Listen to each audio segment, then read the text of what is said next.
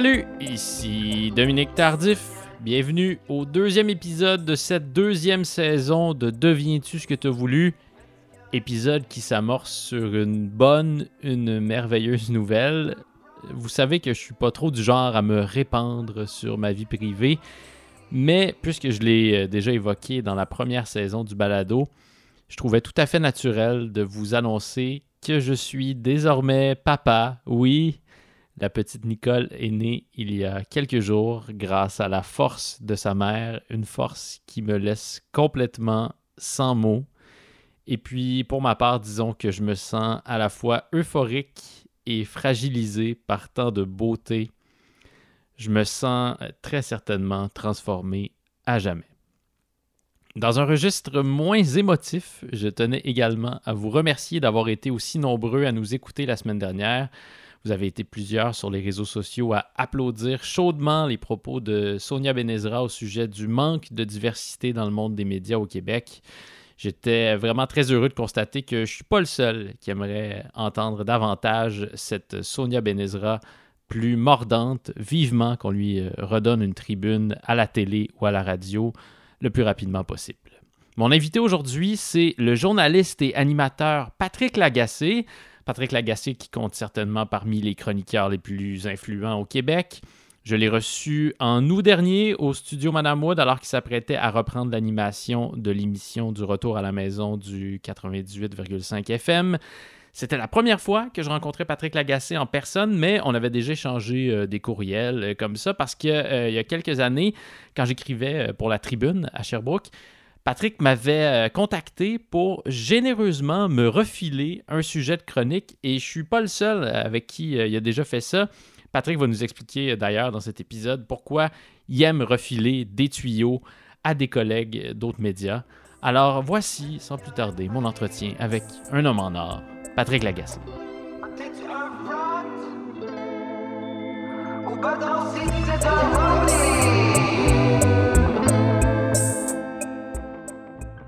Comment est-ce que tu as fait le move de, de Gatineau à Montréal? Ben, il y, a comme un malentendu, même chez des gens qui me connaissent bien, euh, selon lequel je, suis originaire de l'Outaouais. Je suis pas originaire de l'Outaouais tout. J'ai grandi à Laval. Hmm. J'ai grandi à Laval, euh, Fabreville, Chamédé. Et euh, à 19 ans, j'ai décidé d'aller étudier à l'Université d'Ottawa. C'est un choix atypique. la, filière privilégiée, ça a toujours été, à l'époque, pour un jeune de mon âge, euh, une, une, université québécoise. Mais l'UCAM, j'étais pas assez bon pour être admis au mythique programme de journalisme. Très contingenté. Très contingenté de l'UCAM. Mais Ottawa, c'est une région que je connaissais parce que j'ai une tante qui habitait là quand j'étais ado. Fait que j'y allais souvent quand j'étais ado. Et, elle me disait quand, quand, tu vas aller à l'université, tu vas aller à l'Université d'Ottawa, puis tu, euh, tu viendras habiter chez moi. Puis quand tu as 14 ans, bon, ça t'impressionne, etc. Et puis. Euh, c'est comme une prophétie. C'était comme une prophétie. À 19 ans, je vais dire, oui, je suis allé. Je peux aller habiter à Orléans, en banlieue, avec elle. C'eût été pas mal plate. La soignante banlieue. Et la soignante, c'est l'équivalent d'être à, Greenfield Park. Fait que je suis allé à Ottawa. Ça a été des années de bonheur. Mais le move de retour sur Montréal, 1999, donc ça faisait quatre ans que j'avais fini l'université. Et puis, euh, par deux fois, j'ai essayé d'entrer euh, à la presse, au légendaire stage d'été. Ah oui. Et les deux fois, j'ai été recalé. Et puis euh, là, je suis entré au Journal de Montréal en 99. Hmm. Où là, c'était plus facile d'entrer, où on voyait davantage ton potentiel? Euh, plus facile, je sais pas. Peut-être que c'est une bonne chose que je sois pas entré à la presse par hmm. le stage. Parce que moi, ce que je reproche beaucoup euh, aux journalistes, c'est d'être formaté. Et à l'époque, la presse, c'était un peu une machine à formater les gens. Si on se ramène il y a 25 ans, là, à l'époque, ça te formatait. Je suis pas sûr que je, serais devenu le même journaliste que je suis devenu. Formaté, ça veut dire quoi? Le contraire de ce que toi tu es.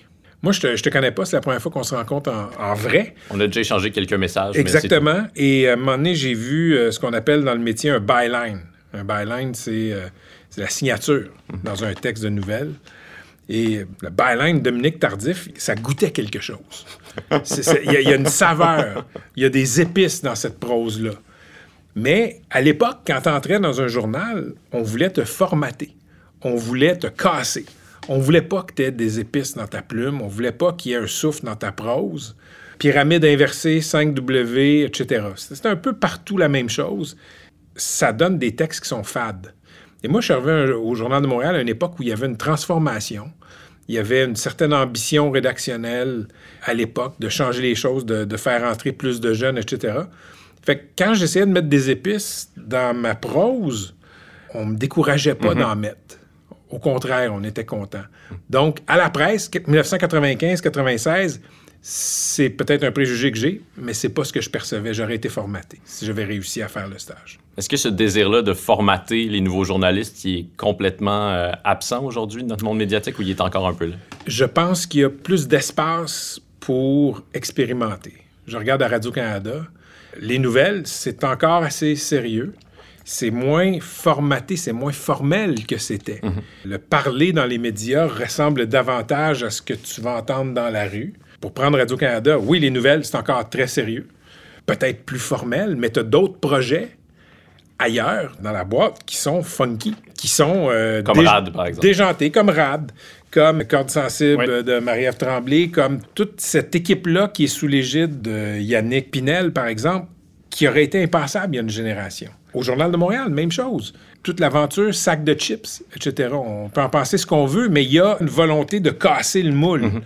Qui n'était pas là il y a 25 ans quand je suis entré dans le métier. La crise des médias, évidemment, elle est attribuable à plusieurs facteurs, mais est-ce qu'elle n'est pas un peu attribuable à ce que tu viens de décrire là, c'est-à-dire une sorte de sclérose, d'absence, de désir de changer les choses dans le monde euh, des médias? Moi, je ne crois pas à ça, pas une seconde. La crise des médias, c'est une crise financière. Les médias ont jamais été aussi consommés.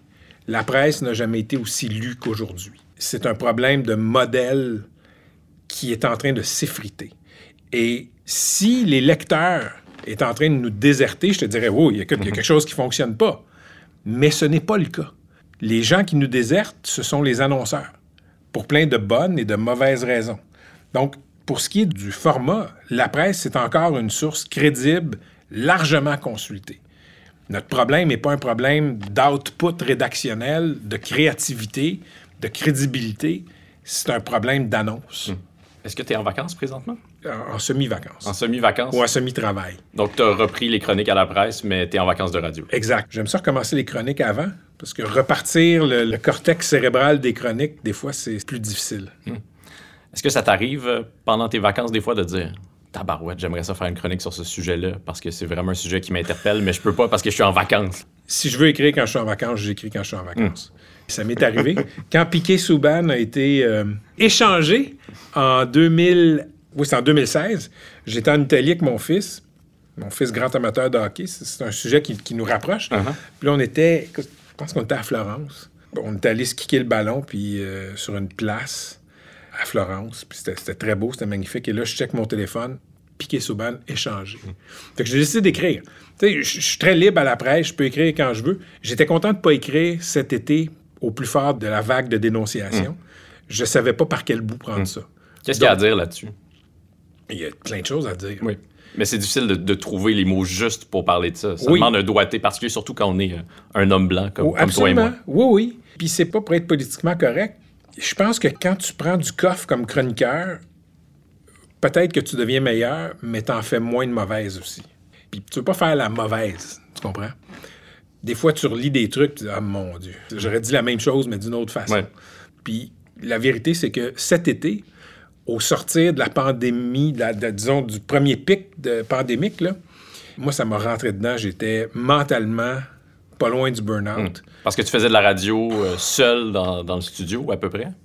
Parce que j'ai beaucoup travaillé. Il n'y avait que ça à faire. Parce que c'est un événement qui était même pas générationnel, c'était quasiment civilisationnel. Hmm. Été très investi là-dedans. J'ai beaucoup écrit euh, au début. J'ai beaucoup travaillé ça. Ça n'a pas toujours donné des entrevues, ça n'a pas toujours donné des chroniques. À un moment donné, j'étais un ombudsman, tu sais. Ça m'est arrivé d'appeler euh, dans des hôpitaux, dans des CIUS, puis dire voulez-vous vraiment que j'écrive que la famille A peut pas voir son père B qui est en train de mourir? Hmm. On, va, on va-tu faire ça, là? J'ai plein de sujets de chronique, là. Je peux en écrire 10 par jour. Je vous le dis, je commence à faire des appels. Ceci est une histoire. Puis donc, ton appel réglait les choses? Souvent. Mais, mais je veux dire, même à ça, la t'écoutes la personne te parler pendant une demi-heure de son tourment, ça vient te chercher. Oui. Comme jamais un fait d'actualité est venu me chercher avant. Donc, quand j'ai fini, au mois de juin, j'étais sur les rotules. Donc, au mois de juillet, j'étais content de ne pas avoir à écrire sur la vague de dénonciation. J'étais mentalement fatigué. J'aurais probablement écrit des conneries. Même sans pandémie, c'est difficile de s'imaginer que tu sois pas constamment fatigué parce que tu travailles tout le temps. Moi, j'ai vraiment de la difficulté à m'imaginer comment tu y Ouais. arrives parce que tu animes une quotidienne à la radio. Puis tu signes combien de chroniques par semaine dans, dans le journal? En temps normal, depuis que je fais de la radio, c'est deux. Puis, euh, des fois, c'est plus. Au début de la pandémie, j'étais à cinq. Ça m'est arrivé d'en faire six. Ça me- une journée, j'en ai fait deux. Mais normalement, c'est deux, mais moi, je vise trois. Animer une quotidienne à la radio, c'est une job à temps plein, une grosse job à temps plein. Ouais. Puis faire deux, trois chroniques, ça pourrait être une job à temps plein. Il y a des gens pour qui c'est une job à temps plein. Euh, à quoi ça ressemble ton, ton quotidien, ton horaire? là? Ben, c'est assez sportif, mais ce qui demeure temps plein, c'est de suivre l'actualité. Il y a des gens qui sont dépendants qui vont euh, Là, se, tu, euh, se piquer, malheureusement. te tapes l'intérieur du coude. Je me tape l'intérieur du coude, ils cherchent la veine et Oui. ils vivent cette tragédie de devoir s'injecter une drogue dure. Moi, je m'injecte de l'actualité. Et ce que je fais, c'est que je réfléchis comment je peux transformer ça en question, comment je peux transformer ça en moment à la radio, comment je peux transformer ça en chronique. Donc, c'est à temps plein, mais ce sont des vases communicants. Si j'animais une quotidienne à la radio puis que j'allais euh, repeindre des appartements, ce serait impossible. Mais là, quand je travaille une chronique, ça va servir la radio, et quand je fais une entrevue à la radio, ça va servir la chronique. Donc, vase communicant, c'est tout ce qui me sauve. Ce que ma blonde veut savoir, en fait, c'est est-ce qu'il te reste du temps pour tes proches, Patrick? Moi aussi, je veux le savoir, en fait. Pas, pas assez. Grosse prise de conscience euh, ces derniers temps sur le fait, c'est quoi ma vie? C'est quoi ma vie en dehors de- d'être un journaliste? On ne rentrera pas dans les détails, on garder ça avec M. Freud. Mais, mais oui, grosse On peut prise, rentrer dans les détails si tu veux, on est là pour ça. grosse prise de conscience. Et c'était pas la première fois, mais outre le journaliste et le journalisme, qui suis-je? Où vais-je? Que suis-je? Donc, la réponse est non, pas assez. Pourquoi est-ce que tu n'abandonnes pas la chronique à la presse alors que animer à la radio, c'est vraiment une, une job euh, Oui. importante? Oui, importante, très intéressante, stimulante, payante, exigeante, mais la chronique nourrit l'animateur de radio. Je pense que la chronique me distingue aussi. Tu vas rire, mais je suis d'un naturel un peu paresseux, tu sais.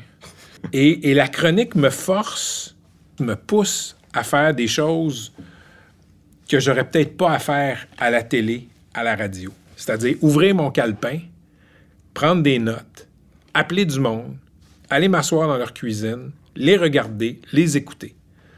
Ça me donne un edge, je pense. Ça, tu jamais cessé de faire ça. Parce qu'il y a des chroniqueurs qui, en vieillissant, vont se retirer dans leur terre. Foglia en étant Mhm. euh, le, le meilleur exemple. Mais lui, il a continué à faire des, des très bonnes chroniques. Mais la plupart du temps, quand le chroniqueur cesse d'aller sur le terrain, Ouais. ça rime avec euh, déclin de la qualité de son travail. Je pense que les meilleurs chroniqueurs ouvrent leur calepin.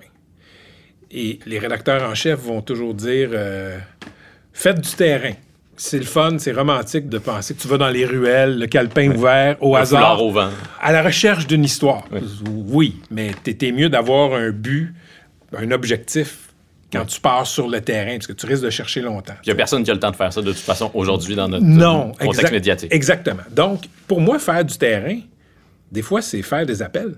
C'est avoir des antennes. C'est écrire sur un domaine, puis pas trop être dans le champ. J'ai moins de temps qu'avant pour faire du terrain, mais j'ai pas moins d'antennes. Les gens m'écrivent, je leur réponds, je les appelle, je fais des appels à tous sur Facebook. Donc, t'ouvres ton calepin, c'est à la fois pratique et métaphorique. Tu parles de Foglia. Foglia a jamais cessé d'ouvrir son calepin, a jamais cessé d'aller parler avec du monde. Jamais, jamais. Les meilleurs chroniqueurs ouvrent leur calepin et posent des questions. Les plus poches font juste dire Moi, je pense que. Ça, c'est à la portée de n'importe qui. Est-ce que tu as déjà réellement été paresseux quand tu étais ado, euh, jeune adulte, là, au moment, si je te rencontrais quand, quand tu es sur les bancs de l'Université d'Ottawa? là? Pas paresseux, mais. Par paresseux, ce que je veux dire, Dominique, c'est. Tu vois, là, c'est l'été. là. Je sors de plusieurs semaines de congé. À la fois, je me dis, OK, ma retraite va ressembler à ça, puis ça me donne le vertige. Qu'est-ce que tu fais euh, pendant ces semaines-là? Rien. Rien. Je- je- normalement, je voyage, mais euh, j'aime ça. Écoute, je me réveille genre à 7 heures, mais je sors du lit à 9 heures. Tu comprends? Je lis, je me rendors. C'est c'est super le fun. En même temps, à l'année, Présentement, Ça perd de son charme. j'haïrais ça, ça perd de son charme. Fait que la paresse, non, j'ai toujours beaucoup travaillé, même quand j'étais ado. L'été, euh, rapidement, j'avais une job à temps plein, puis je- la fin de semaine, je travaillais aussi, j'arbitrais au soccer. Toujours très été dans l'action. J'ai souvenir de m'ennuyer parce que je faisais rien. Mais par paresse, ce que je veux dire, je suis un peu dans la procrastination, etc. Là, tu sais. Ouais, c'est- dur à définir. Je me reconnais pas du tout là-dedans. Tous ceux qui écrivent sont un peu procrastinateurs. Quel genre de rapport t'as avec l'heure de tomber, le deadline? Moi, ça me stimule. J'ai pas le syndrome de la page blanche.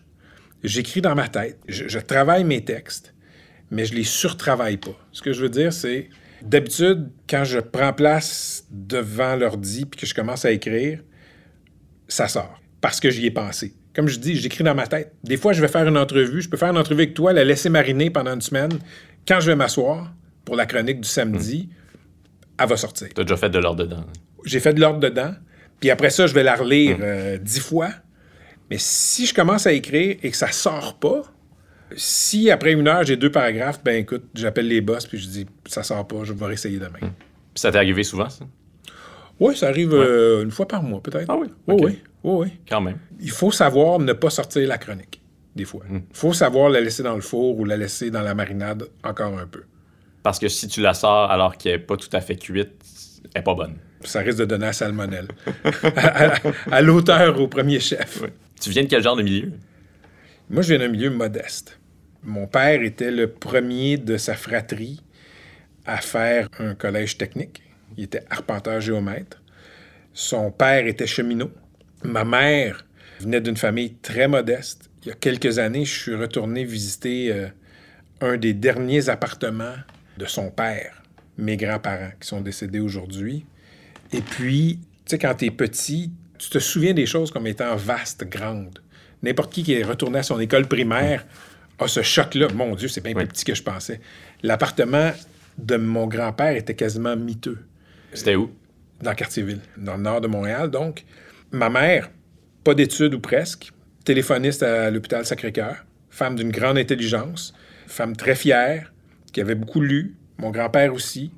Mais c'est pas un milieu où on parlait de philosophie, c'était pas un milieu où on allait voir des expositions. C'était ce que les Anglais appellent lower middle class. Puis comme ma mère était malade, c'est ce qu'on appelle pauvre. Qu'est-ce qui t'a donné le goût du journalisme, donc? J'étais pas bon en maths. J'étais pas bon en sciences. Je suis facétieux quand je dis ça, mais Je pouvais pas faire rien d'autre. Les artistes disent ça aussi. ce qui est vrai, j'aurais fait autre chose comme tout le monde, mais j'avais une fascination pour les journaux. J'étais tout petit et je lisais le Journal de Montréal chez mon grand-père. 7 ans, 8 ans, puis je lis le Journal de Montréal. Puis ça m'intéresse.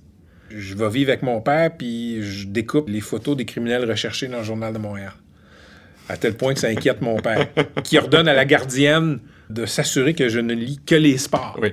les dernières pages. J'ai 13-14 ans, je découvre la presse. Puis, là, à 13-14 ans, tu commences à te demander ce que tu vas faire dans la vie. Et je me dis, Hey, il y a du monde qui sont payés pour faire ça. J'aimais beaucoup écrire, j'étais curieux, j'aimais beaucoup lire. Fait que là, petit à petit, je me suis dit, bon, écoute, journaliste serait le fun. Ma mère, qui était une femme pauvre, elle voulait euh, que j'accède à un monde qui n'était pas le sien. Elle travaillait avec des médecins. Elle aurait voulu que je sois médecin. Elle aurait voulu que je sois radiologiste. Fait qu'elle m'encourageait à faire les cours de sciences. Mais ça, ça prend des maths aussi. Et Des des, maths, sciences de la science, de la physique. Écoute, puis là, en secondaire 4, c'est là que tu te frottes vraiment aux maths et aux sciences, et etc. Et mes résultats ont été épouvantables. Donc, pour secondaire 5, je me suis réorienté. J'ai pris option journalisme. Et dans ma classe, il y avait une fille qui s'appelait, qui s'appelle toujours, Annie Desrochers. Qui anime donc l'émission du retour sur les ondes d'ici première. Et, et qui le fait très, très bien. Oui, grande animatrice. Grande journaliste, Oui, euh, femme de, de qualité. Ça fait longtemps que je ne l'ai pas vue, mais tu, tu savais qu'Annie était, comme ils disent, going places. Mhm. Donc, on était dans la même classe, la classe du professeur de français Roger Lémoinerie, qui donnait le cours de journalisme. Et j'ai été accroché. À 16 ans, à partir de ce moment-là, je savais ce que je voulais faire. C'est une grande chance. C'est une grande chance à 16, 17 ans que de savoir ce que tu veux faire et d'avoir un moignon de talent pour le Mhm. faire. Est-ce que tu te souviens du premier article qui t'a donné l'impression que tu avais ce qu'il fallait pour devenir journaliste? Et mon Dieu. Hey, ça va te sembler super prétentieux, là. Mais j'ai toujours su que j'avais ce qu'il fallait. Je me suis convaincu que j'avais Oui. ce qu'il fallait. D'abord, j'étais capable d'accorder un participe passé. Ce qui est toujours utile. Ce qui est toujours utile, puis qui n'est pas à portée de tout le monde. Puis, après ça, commencer à écrire des journaux étudiants, j'aimais ça. Je ne pouvais pas m'imaginer faire autre chose. Donc, tu écrivais dans le journal de ton cégep? De mon cégep, j'avais créé un journal sportif. J'étais pas dans le journal officiel. J'ai créé un journal sportif. J'étais très. Euh, j'étais dans l'équipe de soccer aussi. Puis c'est ça qui m'intéressait. Je voulais être journaliste sportif. Donc, on a créé le journal qui s'appelait L'Entorse. C'est un bon nom. C'est un bon nom, oui. J'étais assez fier de ça. Double sens. Après ça, à la Rotonde, le journal étudiant de l'Université d'Ottawa, qui devenait plus professionnel. Ça sortait toutes les semaines. C'était un 12, 16, 20, des fois 24 pages. C'était une autre époque. Et, je tripais. Je tripais. Je me voyais pas faire autre chose. En fait, ma grande peur, c'était de ne pas être capable de faire, de faire ça. Hmm. Puis, tu as fait tes classes dans quel journal? Ben, au journal étudiant, moi, je considère que j'ai fait mes classes, j'ai commencé là. Le tas, le fameux tas, comme apprendre sur le tas, ça a été le journal étudiant. J'étais payé. J'étais payé 200... T'étais payé au journal étudiant? Oui, on... écoute, il y avait eu un référendum et les étudiants avaient accepté de financer le journal étudiant. Je pense que c'était à hauteur de 2,50 par session par étudiant. Fait que ça nous donnait des moyens pour imprimer, pour pas uniquement dépendre de la pub et payer quelques personnes, comme des correcteurs, euh, des correctrices, euh, les gens qui montaient le journal, mmh. les chefs de section, puis le rédacteur en chef. Mmh. Et la personne qui faisait la distribution. Donc, j'étais payé, je me souviens, 250 la première année, puis je pense que la deuxième année, j'étais à 300. Fait que tout le monde pouvait se permettre de s'investir dans le journal, dans ceux qui étaient dans l'équipe de production, parce qu'on était payé. Sinon, il euh, faut tu vivre. Donc, le TOS a été ça. Et après ça, premier emploi rémunéré au journal Le Carillon de Hawkesbury. C'était un quotidien? Non, c'était un, un hebdo? Un hebdo, euh, bien fait, avec des moyens, mais avec euh, bien souvent, disons, le manque d'ambition Hmm. des hebdos. Puis tu es passé au droit ensuite. Je suis passé à, Radio-Canada d'abord. Radio-Canada. Radio-Canada d'abord, recherchiste à l'émission du matin, à la radio, pendant un an. Une émission animée par Daniel Grenier, dont euh, euh, Mario Girard, qui est maintenant chroniqueur à la presse, c'était le chroniqueur culturel. Belle équipe. Ça, c'est 96. Puis 97, je suis passé euh, au journal de droit comme pupitreur je connaissais Quark Express, donc ils m'ont embauché au pupitre. Puis là, j'ai fait mon chemin. J'ai passé deux ans là-bas, ça a été super le fun. Là, un quotidien, c'est le fun parce que, par définition, bien souvent, ça a plus de moyens pour faire des papiers, euh, plus de nouvelles. Mm-hmm. les, premières années, ça a été euh, beaucoup dans, l'Est ontarien et dans l'Outaouais. Je veux pas te vieillir, Patrick, mais est-ce que l'ambiance dans une salle de rédaction d'un quotidien a beaucoup changé entre le moment où tu as débuté au droit, par exemple, puis aujourd'hui euh, à la presse? Non, c'est la même énergie. C'est le même optimisme, je te dirais. Il y a du cynisme aussi beaucoup dans les salles de rédaction. Mais c'est une sorte de mélange d'optimisme dans le sens où on va arriver à sortir l'histoire, on va la trouver l'histoire. Et de ce cynisme-là qui est nécessaire quand tu es exposé à des choses qui sont négatives à longueur de journée. Parce que, veux, veux pas, souvent, les histoires, si elles sont pas tragiques, elles sont pas toujours jojo. Mais c'est la même énergie. Je vais moins souvent à la presse maintenant, beaucoup moins souvent. Et je pense que l'époque de la salle de rédaction avec euh, des dizaines de journalistes partout, je pense que ça tire à sa fin. il va y avoir de plus en plus de télétravail, je pense. Est-ce qu'il y a une perte là-dedans? Oui, il y a une perte parce que il n'y a pas d'études là-dessus, mais je serais curieux de savoir combien d'histoires finissent par sortir dans une année, dans un média, dans un journal, parce que tu entends quelqu'un qui parle de quelque chose, tu te dis Hey, j'ai travaillé là-dessus, j'ai déjà eu un appel là-dessus il y a un mois, j'ai eu un courriel. Attends une seconde, je vais regarder. Moi, ça m'est arrivé. Et tu retournes, tu vas trouver un courriel par mot-clé auquel tu n'as peut-être même pas répondu, qui est la clé de la chasse au trésor dans laquelle ta collègue était engagée, par exemple. là, tout le monde entre dans une sorte de transe. Oui. Mais il y, a moyen de compenser ça par d'autres moyens. C'est pas parce que tu n'as pas ton bureau à la salle de rédaction qu'il ne peut pas y avoir une salle de rédaction. Je pense qu'on va en arriver à ça. Au Journal de Montréal, je pense qu'il fonctionne comme ça. Et ils sortent des nouvelles, mm. ça ne les empêche pas. Moi, je reçois, à cause de ma notoriété, de ma visibilité, je reçois beaucoup, beaucoup, beaucoup, beaucoup de tuyaux que je n'utilise pas, mais que je dispatche en mauvais français à mes collègues, à mes boss, et qui, à peu près chaque semaine, donnent une nouvelle. Tu les dispatches même à des collègues d'autres médias. La première fois que tu m'as écrit, c'était pour me refiler un sujet. C'était pas un scoop, mais c'était un, beau sujet human. Une dame qui t'avait écrit, c'était en lien avec une chronique que, tu venais de publier.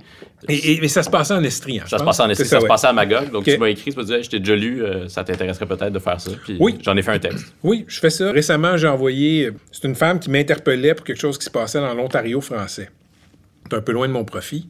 À travers des amis au droit, j'ai retracé la correspondante à Queen's Park, j'ai envoyé. Je pense que ça a donné un article.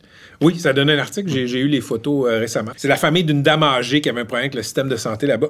Oui, on est tous en concurrence, mais on fait tous le même métier, dans l'absolu, puis idéalement pour les mêmes raisons. Fait que moi, ça m'est arrivé d'aider des collègues d'autres médias, sans aucune vergogne ou presque. C'est sûr que je vais toujours privilégier mes médias, mais euh, si j'apprends que quelqu'un travaille sur quelque chose, puis que je lui fais confiance, puis que je sais quelque chose, puis que je peux aider, je vais le faire. Bon, parlant de concurrence, est-ce que ça agace tes patrons à la presse que tu animes au 98.5 et vice-versa? Pas du tout. Pas du tout. Pas du tout. Au début, quand j'ai commencé ce genre de double et triple emploi, la position de repli de certains cadres au Journal de Montréal et même à la presse, disons que, je sais pas, on m'appelle puis que je réponds pas on, veut que je travaille sur quelque chose, mais j'ai pas le temps ou ça me tente pas. Ça m'est arrivé quelques fois, pas souvent, mais quelques fois, de me faire dire Ben oui, c'est ça, on sait, hein, tu fais d'autres affaires. Hmm.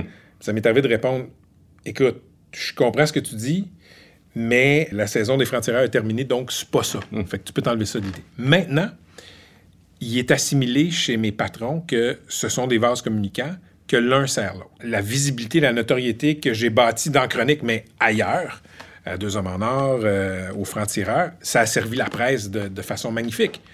Quand j'ai fait des entrevues avec des gens aux Francs-Tireurs, à Deux Hommes en Or, écoute, l'entrevue était éclairée par du travail en amont il y a un mois, il y a un an, il y a deux ans que j'avais fait à la presse.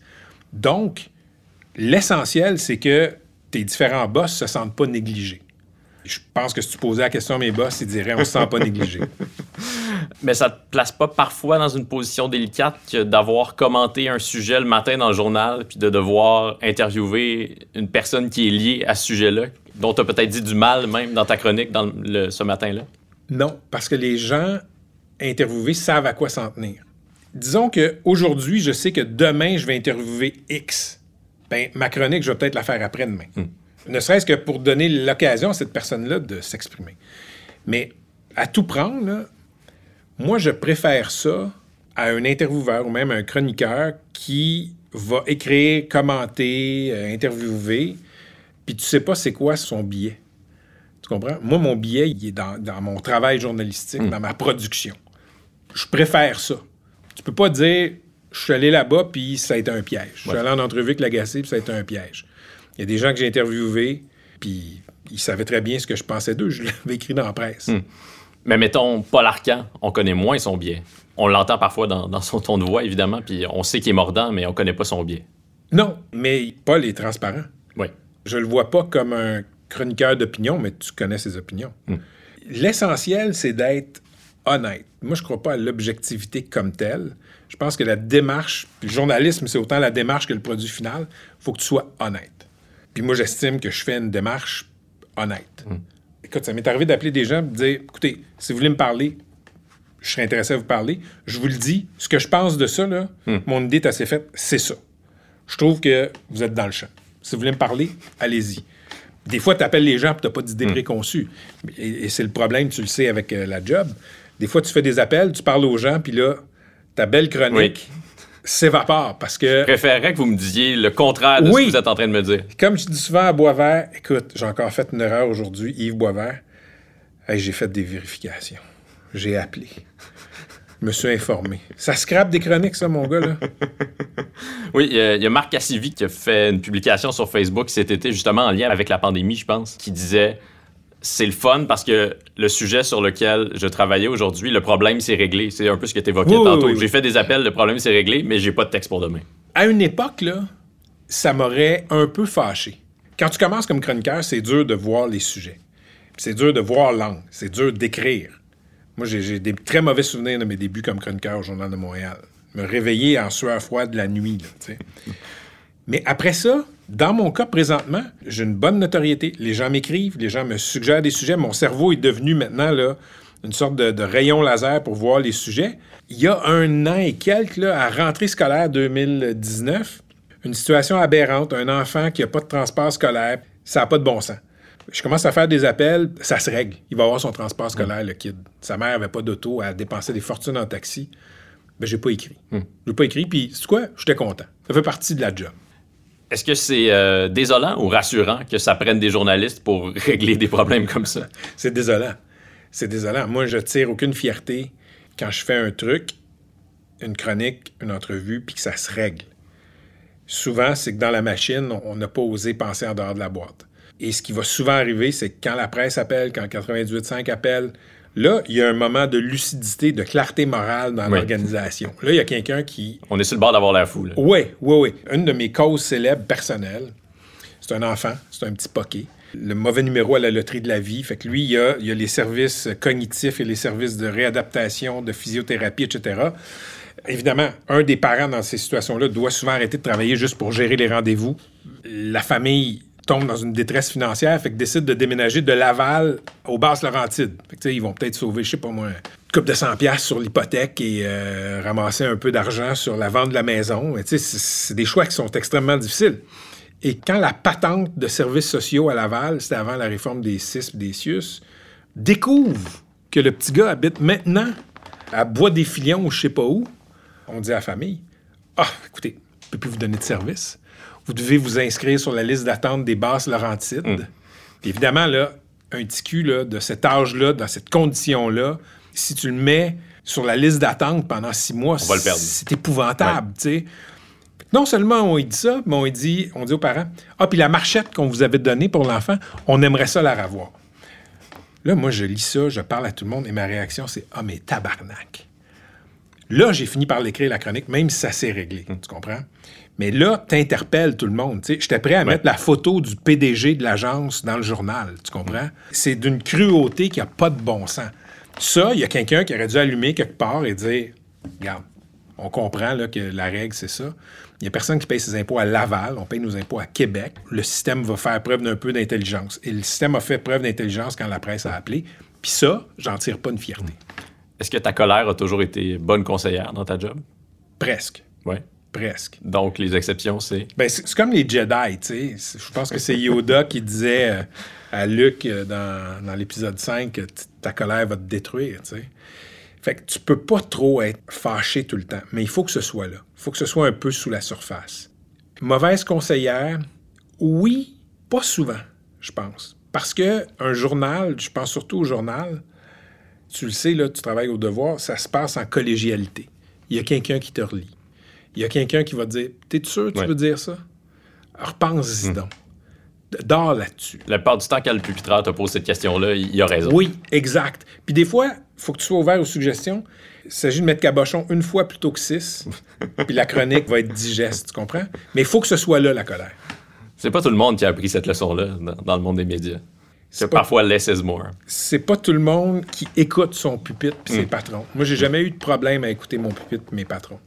Comment t'es devenu chroniqueur? J'ai toujours voulu être chroniqueur. Pour moi, être journaliste objectif, c'était une période de probation pour devenir chroniqueur. Tu faisais ton temps. Je faisais mon temps. Puis même là, comme journaliste objectif, j'essayais toujours de mettre des épices dans ma prose. Je pense que c'était à l'été 2000 ou peut-être 2001. Danny Dussek m'avait confié une chronique. Une chronique estivale, juste le mois de juillet. Et le défi, c'était une chronique par jour. Hmm. Ça, c'est un gros défi. C'est un gros défi. Écoute, la commande, c'était je veux pas que tu me dises ce que tu penses. Raconte-moi des histoires. Fait que j'étais allé voir les gens qui, regardent les avions atterrir, décoller euh, à Dorval. J'étais allé euh, faire une soirée comme, euh, comme éboueur. Oh. Un restaurant sans nom qui avait pas vraiment d'enseigne, puis qui, qui, était limite legit, etc. Ça a été une bonne école, mais lui savait que je voulais faire ça. Il voyait que j'avais ce coffre à épices qui pourrait peut-être un jour donner une chronique. Puis en 2003, il m'a confié une chronique. C'était qui tes modèles de chroniqueur? Écoute, je te dirais que j'en avais trois, grosso merdo. OK? Foglia, oui. Pas pour les raisons que le monde pense. Ce que j'entendais de lui, sans le connaître, c'est c'est un gars qui travaille très, très fort. Foglia, c'est pour le travail. Ça paraissait qu'il travaillait. Travailler, dans son cas, ça voulait dire quoi? Ah, faire des vérifications, etc. Foglia, c'était pas juste euh, une plume exceptionnelle puis un regard sur le monde complètement original c'était travailler, c'était appeler du monde, c'était vérifier. Des fois, il se la jouait un peu comme Ah, moi, je suis pas vraiment un journaliste. je me rappelle qu'il disait ah, Euh, J'ai fait une enquête dans ma vie. Pierre faisait des appels, vérifiait, contre-vérifiait. Il voulait pas écrire quelque chose de faux. Parce qu'il reste beaucoup du travail de Pierre Foglia aujourd'hui, c'est des bouts d'articles découpés dans des bouillis-bouillis à Montréal. là. Il a écrit un article en 82 Oui. sur un restaurant indien, ils l'ont encadré, puis il est encore sur le mur. là. Oui, puis il y a encore des gens qui ont des boîtes à souliers avec les chroniques de Pierre, ce qui est un hommage euh, incroyable. Donc, Pierre, c'était ça. Régent Tremblay. Régent Tremblay est encore souvent fâché. Et une bonne plume. Mon Dieu. Tu sais, les gens qui ont vu Pierre travailler, Pierre Foglia, c'était Une touche à la fois. lettre par lettre, puis c'est long, puis c'est douloureux. Puis ceux qui ont vu Régent travailler, pas la même plume, on se comprend là. Mais Régent, quand même, une sacrée bonne plume. Les gens vont te raconter que il parle avec Régent sur la galerie de presse euh, aux Olympiques, disons. Puis euh, Régent étant Régent, fort en gueule, opinion sur tout. Un moment donné, Régent rentre dans sa bulle, ça prend 15 minutes. Puis euh, la chronique est super bonne le lendemain, tu comprends? Et l'autre, l'autre chroniqueur, c'était Rick Riley. Que je connais pas. Rick Riley a longtemps été le chroniqueur de Sports Illustrated. C'est lui qui avait la dernière page en arrière. C'est un chroniqueur légendaire. Chroniques euh, qui ont été euh, publiées sous forme de recueil aussi, etc. Un sens de ce qu'on appellerait aujourd'hui du storytelling Ouais. absolument incroyable. Et lui aussi, une colère quelque part. Donc, donc, je te dirais que c'est la Trinité. Ça t'a pris combien de temps pour trouver euh, ton ton, ta manière? Ben, ça, c'est une très bonne question. C'est une question que seule une personne qui écrit peut poser. Ça a pris beaucoup de temps. Ça a été très douloureux. Ça m'a pris à peu près cinq ans. Donc de 2003 à 2008. Et je te dis, je relis des trucs de 2008-2009, puis j'ai des sueurs froides tellement je suis pas bien. Puis je vais te lire. Écoute, je suis tombé sur un truc, OK? Tu connais Ira Glass? Oui. Qui est le maître d'œuvre du célèbre podcast qui est This un peu- American Life. This American Life, qui est un peu l'ancêtre des podcasts Oui. actuels, OK? C'est notre maître à tous. Exact. Hello, this is Ira Glass. Voix suave, toujours? this, this week at This American Life. Act 1. Vous l'écouterez. Il a dit un jour, je ne sais pas c'est dans quel contexte, mais à propos des gens qui commencent à faire de l'art. OK? J'ai la citation en anglais, je vais te la paraphraser en français. Il dit, il dit, il y a personne qui dit ça aux gens qui commencent, puis moi, il dit, j'aurais aimé ça qu'on me le dise, mais je vais vous le dire. Il dit, les gens qui font du travail créatif, il dit, on entre là-dedans parce que on a du bon goût, un bon goût sur un sujet en particulier. Mais il dit, il y a un espace, there's a gap. Dans les premières années, tu fais tes trucs, puis il dit, c'est juste pas vraiment bon. Fait qu'il dit, t'essayes d'être bon, ça a du potentiel, puis ça l'est pas. Par contre, ton goût, ton flair, ce qui t'a poussé à faire ça, ça, c'est encore bon. C'est à cause de ce flair-là, de ce goût-là, que tes premières œuvres, ton premier travail, tes premiers efforts, ça te déçoit. Puis, il dit, il y a plein de gens qui peuvent pas dépasser ce stade-là, qui abandonnent avant ça. À un moment donné, là, ça décolle. Fait qu'il dit, faut que tu te pitches, faut que tu y ailles. Moi, mes premières années de chronique, ça a été ça. Je savais que je voulais faire ça. Je voulais faire ça depuis que j'étais ado. Là, je faisais ça et je trouvais que c'était de la crise de merde. Je lisais, j'aimais pas ça. Donc, tu, tu publiais, puis tu savais que c'était des mauvais textes. Fallait publier, mais je savais que c'était pas ça que je voulais faire. Je savais que c'était pas le meilleur que j'avais à donner. Puis probablement que c'est parce que j'ai commencé trop jeune. Tu sais, je regarde, euh, Isabelle Haché vient de commencer en chronique. Ça fait même pas deux ans, je pense qu'Isabelle a commencé. C'est super bon. Oui. Puis c'est probablement parce que elle avait écrit avant. Alexandre Pratt qui est au sport. Oui, lui, il est bon. Écoute, j'ai jamais vu quelqu'un commencer aussi fort Oui. en chronique. Coup de circuit après coup de circuit. Écoute, il est encore très bon, mais au début, ce qui était fascinant, c'est que lui, il a commencé chroniqueur après avoir passé, un, je pense, 10 ans comme boss. À un moment donné, j'ai dit à Alexandre, je dis, est-ce que tu écrivais des chroniques pour le fun, pour te préparer dans ton sous-sol, en plus de tout ce que tu avais à faire? Au début, c'est tough. Fait que moi, je te dirais que je suis content de ce que je fais, là, en chronique, sur le fond, puis dans la forme. On est en 2020, là, de faire 7 ans. Et les chroniques post-2013, là, à un moment donné, tu trouves ta voix avec un X et avec un E. Donc, post-2013, 2012, je suis content. Je trouve que ça vieillit pas trop mal. Puis ce qui vieillit mal, c'est c'est comment c'est écrit, c'est l'angle. Oui, comment c'est écrit, l'éthique, l'éthique d'écriture. J'ai commencé à mieux écrire quand j'ai arrêté d'essayer de faire du style. Un moment donné, le style rentre, tu le trouves ton style. Oui. Mais si t'en mets trop, tu scrapes la patente. Less is more. Puis, tu, tu viens que t'écris dans ta tête. C'est ça qui est le fun. C'est ce que tu as à dire qui est plus fun. Puis des fois, les gens vont, vont relever des bouts de chronique. Tu dis, hey, j'avais même pas pensé que c'était bon. Puis quand tu te réveillais en sueur froide la nuit, est-ce que c'est parce que tu avais peur d'avoir écrit une niaiserie ou parce que tu n'avais pas de sujet puis que ça t'angoissait? Là, on parle de 2003-2004. J'avais peur d'avoir voulu faire ça depuis très longtemps. Puis que finalement, la difficulté de le faire était juste le signe que je n'étais pas fait pour ça. Petite pression. T'es chroniqueur dans le Journal de Montréal, même si ma chronique était. euh, tu sais, j'étais pas connu, euh, c'était joué euh, assez loin dans le journal. euh, tu sais pas comment organiser ton temps, tu sais pas comment organiser ton cerveau, tu sais pas ce qui est un bon sujet. Puis les boss voulaient pas que j'écrive moi je pense que. Fait qu'il fallait que je parte à la chasse au sujet, ce qui m'a donné une bonne discipline, que j'ouvre mon calepin, etc. J'avais peur de pas être bon. Donc tu passes à la presse en quelle année? En novembre 2006. Est-ce que c'est vrai que c'est Le Devoir qui a sorti cette nouvelle-là? Oui, Paul Cochon. C'est très amusant, ça. Vétéran journaliste, Paul Cochon, oui. Oui, oui, très bien branché. J'ai une anecdote là-dessus. C'était pas connu, mais bon, moi j'avais eu euh, une différence d'opinion avec la direction au Journal de Montréal. Puis moi, je suis très reconnaissant au Journal de Montréal. Je suis très reconnaissant à, à Danny Doucet, le rédacteur en chef, qui a été mon mentor dans ces années-là. Une différence d'opinion euh, à propos d'un sujet? Hey, écoute, ça fait 15 ans. Je m'en rappelle, mais j'ai comme pas envie d'en parler. Puis tu poses la question, il faut poser toutes les questions parce que c'est pas important.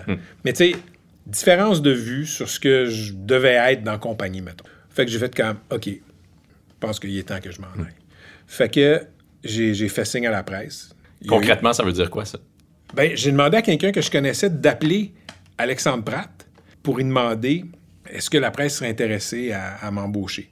Puis une couple de mois avant, j'étais tombé sur Éric Trottier, l'actuel rédacteur en chef qui était directeur de l'information. Éric, qui aime bien créer des malaises, il m'avait vu avec mon ami euh, Hugo Dumas devant la presse, puis il m'avait dit Hey, si on te faisait un offre, tu viendrais-tu J'étais parfaitement heureux à l'époque au journal. Je, je baragouinais quelque chose. Fait que je savais qu'il y avait comme un intérêt. Puis Alexandre m'avait appelé, euh, m'avait déjà écrit pour me féliciter pour mon travail. Puis la réponse a été oui. Fait qu'il y a eu des tractations pendant deux mois. Puis moi, j'avais un numéro de téléphone qui finissait au Journal de Montréal par 2068. Puis Danny, je pense que c'était 2066. Et je pense que Trottier, pensant m'appeler, s'était trompé, avait appelé. Et la légende veut qu'il ait appelé Danny. Fait que Danny avait comme compris ce qui, ce qui se passait, tu sais. Parce qu'ils se parlent pas si souvent que ça. Non, non, non, il ne parlait pas si souvent que ça. Est-ce que c'est vrai? Je ne vais pas vérifier, mais il me semble que j'ai entendu ça au fil des années. Et là, j'étais en tournage pour les francs-tireurs en France, puis c'est avant que notre ordinateur nous suive dans notre téléphone. J'avais aucun contact avec Montréal jusqu'à ce que quelqu'un m'envoie un email me dise c'est sorti dans le devoir. Et là, moi, je- moi mon plan, c'était de l'annoncer à mes boss puis de m'en aller. Tes boss le savaient pas. Ben, officiellement, non. Fait, que- c'est- comme ça, c'est comme ça que, que c'est arrivé. Fait que oui, c'est sorti dans le devoir en premier, oui. Quand tu as commencé les francs-tireurs, est-ce que tu avais de l'expérience en télé? Ah, très peu. J'avais de l'expérience, je faisais les débats de fin de soirée chez Denis Lévesque quand Denis était à TQS. La belle époque où on avait repris le concept de 110% mais on l'avait appliqué à l'actualité. Oui, et ça a été. Ça marchait fort, ça, quand même. Ça a marché très fort. C'est passé d'un simple bulletin à pas un événement, mais ils ont fait des gains appréciables dans les codes d'écoute. Fait que J'étais là pendant deux ans, je pense. Et c'était un freak show souvent, mais été une bonne école. Mais animé, j'avais jamais fait ça. J'ai jamais fait ça. Puis écoute, euh, j'étais content que YouTube ne soit pas aussi euh, consulté. J'étais content que Twitter n'existe pas, que Facebook soit à ses balbutiements, parce que j'étais tellement mauvais ma première saison que je je suis pas sûr que je serais revenu. Toi qui es si attaché à l'art de la chronique, au journalisme écrit, pourquoi est-ce que tu as eu cette envie-là de faire de la télé? Est-ce que c'est parce que tu voulais être une vedette? Hey, c'est une bonne question. J'ai jamais voulu être une vedette, mais j'ai toujours senti que la notoriété aiderait la chronique. J'ai toujours senti ça. Et j'avais raison. Je veux dire, 90% des histoires que je sors qui ne sont pas de mon opinion, c'est les gens qui m'écrivent. Parce qu'on pourrait penser qu'être une vedette, ça nuit au travail de journaliste. Si t'es pas un journaliste, fondamentalement, indécrotablement, oui. Parce que c'est extrêmement séduisant être une vedette. C'est plus facile. Mais être journaliste, ouvrir ton calepin, poser des questions, faire la job, tout ça est loin d'être une vedette, tu comprends? Être une vedette, c'est avoir euh, plein de gens qui font du travail pour toi en amont, tu comprends? Et boire des pina Et boire des pina Champagne et tapis rouge. C'est une image, mais tu comprends ce que je veux dire. Dans mon cas, j'ai toujours vu ça comme, je vais utiliser ça comme levier pour ma job de journaliste. Puis, c'est quoi? Pense a marché. Parce que me faire connaître dans la rue, j'haïs ça. Ça me gêne. Maintenant, je suis à l'aise. J'ai développé des outils. Mais au début, je savais pas quoi dire, je savais pas quoi faire. Ce moment-là où tu passes du Journal de Montréal à la presse, cette sorte, c'est pas une transaction, mais appelons ça une transaction, comme au hockey.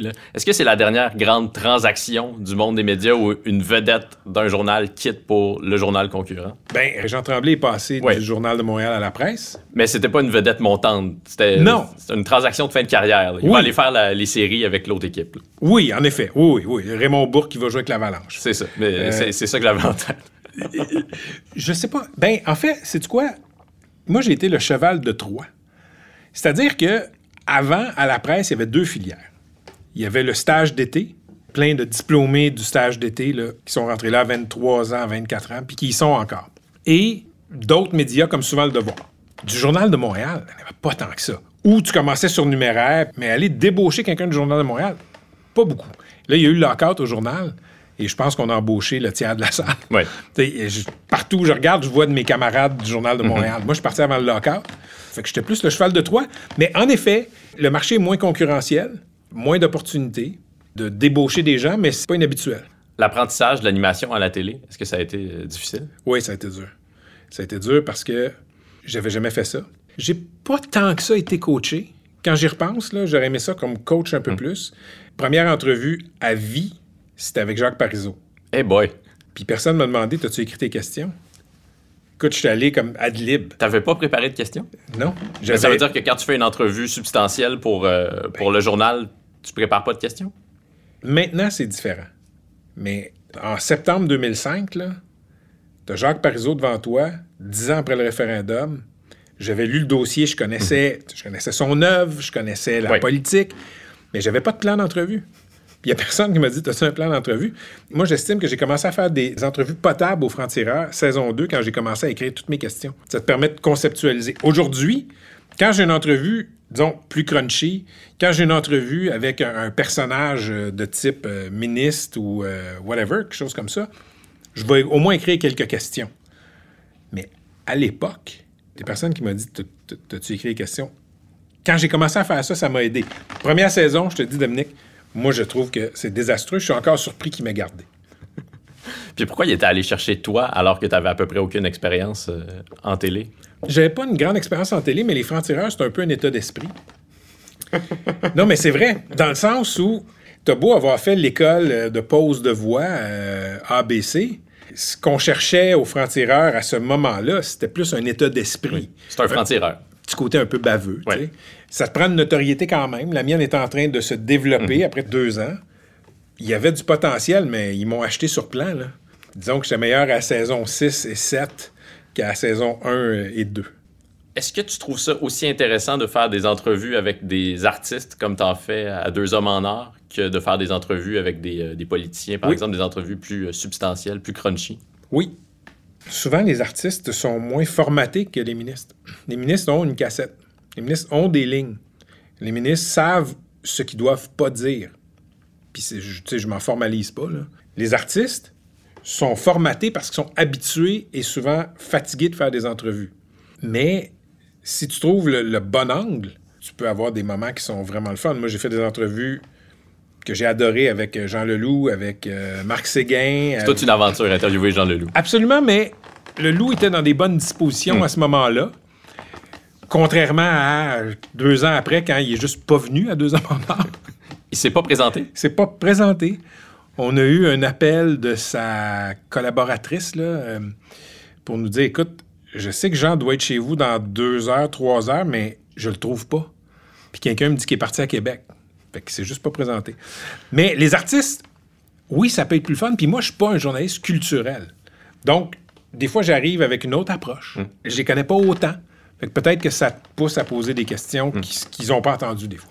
Tu dis que tu te formalises pas que les politiciens te jouent leur cassette. je reviens à ce moment légendaire en août 2011, un scrum, c'est comme ça qu'on pourrait appeler Oui, ça, oui, oui. avec euh, Sam Hamad, Oui. Qui s'est caché depuis plusieurs jours après, c'est quoi, c'est une poutre qui était tombée de... Un paralume. un- oui, on avait est- appris ce mot-là à ce moment-là. Appelons ça une poutre de béton au-dessus d'une voie euh, routière. qui était tombé sur l'autoroute Ville-Marie. Ça faisait très, très mal paraître le ministre des Transports qui était à ce moment-là, Sam Hamad. Oui. Puis là, toi, tu te présentes, puis tu te mets, t'es dans ses culottes, là, vraiment, comme on dirait au hockey, et t'as tes Ray-Ban vissés au visage, Oui. et tu le toises comme un boxeur lors d'une d'une pesée officielle. Oui, oui. Puis oui. là, il répond pas à tes questions. Puis habituellement, quand les politiciens répondent pas à la question, tombent dans la cassette, le journaliste enchaîne avec sa question suivante. Puis là, toi, tu, tu lui dis, Monsieur Hamad, vous répondez pas à ma question. Vous répondez pas à ma question. Pourquoi est-ce que les journalistes se permettent pas plus souvent de faire ça? De le dire aux politiciens que là, vous me donnez vos, vos lignes de presse. Il y a beaucoup de journalistes qui n'ont pas aimé ce scrum-là. Moi, je trouvais que le problème, c'était qu'on leur pose pas assez de questions et de questions supplémentaires, des follow-up. Si tu demandes à un ministre, est-ce qu'il fait soleil présentement? Qu'il te répond, écoutez, le soleil, c'est quelque chose de très important, M. Lagacé. C'est- On en a besoin pour les plantes, on a besoin pour la la question. Je suis content que vous posiez la question. Puis tu n'as pas de réponse. Chris, tu peux lui dire, vous ne m'avez pas fourni de réponse. Tu peux faire ça. Là, il y avait deux affaires. Un, je savais pas que j'étais à l'écran. À ce moment-là, je n'ai pas conscience que je suis, comme on dit dans le métier, dans la. Ouais. Si j'avais su ça, j'aurais au moins enlevé mes lunettes. sais. Et deuxièmement, il y a des tonnes de béton qui sont tombées sur la voie publique. On est à cette époque-là, à une époque où les routes, les infrastructures, on sent qu'il y a des affaires qui sont pas clean. OK, là? Je pense que Charbonneau n'a pas commencé, mais on, on- on rentre dans cette Ouais. ère-là. Viaduc de la Concorde, c'est il y a quelques années. OK? Il y a des gens qui sont morts. Ça s'est écroulé. Moi, je trouve ça grave, ce qui s'est passé là. Puis le ministre, Ahmad, ministre des Transports, je te dirais dans le cycle de peut-être 24 heures avant, envoyait même pas son personnel politique au bat. Je pense que c'est le personnel politique du ministère qui était pogné pour aller se dépatouiller. Là. Ben, il y a quelque chose qui s'appelle la responsabilité ministérielle. Et quand je suis arrivé là, honnêtement, moi, j'étais dans les bonnes dispositions. Et oublie pas, je l'avais écorché dans une chronique ce jour-là. La bullshit de Sam Hamad. Ouais, Hey, t'as bien fait tes recherches. Oui. Et là, Éric Trottier me dit écoute, point de presse, c'est à côté de la presse, tu devrais y aller. Ah, je suis parfait, pas de trouble. J'y vais. Mais moi, je, me dis il va enfin fournir des réponses. Parfait. Et là, c'est encore la bullshit. Mais comme je te dis, moi, je trouve ça grave. Il y a des gens qui, qui auraient pu se tuer, là, comme au viaduc de la Concorde. Fait que tu réponds pas aux questions, ça se peut que tu te fasses poser des questions éditoriales qui vont te décoiffer. C'est ce qui est arrivé. Puis ça a agacé euh, certains de tes collègues. Pourquoi? Parce que t'avais l'air trop baveux? Parce que j'ai des collègues qui pensent que leur job, c'est d'aller chercher à clip, qu'importe c'est quoi à clip. Donc, faut avoir faim un peu. faut toujours avoir faim. faut mordre. La game, c'est de savoir quand mordre. Mais j'essaie de pas me contenter de la réponse qui est là. Si, si la réponse n'a pas de lien avec la question, je vais me permettre de dire à l'invité, c'est pas la question que je vous ai posée. Puis là, tu es dans un scrum. Puis il y a plein de gens dans le scrum, ils veulent pas sortir des scoops. Ils veulent pas faire la lumière sur le truc. Ils veulent leur petite clip. Le ministre a dit ça, on l'écoute, euh, Ginette. Il s'en crisse. Il y a des gens qui sont dans ce métier-là qui pourraient être aussi, je sais pas moi, spécialistes en réfrigération, qui pourraient être euh, profs. Moi, j'estime que ma job, c'est d'aller chercher des réponses. Fait que si tu me donnes pas de réponse, je vais te poser une question plate qui va être loadée. Je voulais te parler d'une autre de tes chroniques, une chronique plus récente, celle-là publiée en février 2020, donc euh, en février dernier. Une chronique qui s'intitule Quatre bouteilles de vin. Donc là, tu Oui. racontes qu'une dame se rend avec ses amis pour célébrer l'anniversaire d'une de ses amies dans un restaurant qui est la propriété de gens qui sont euh, de confession musulmane, c'est ça.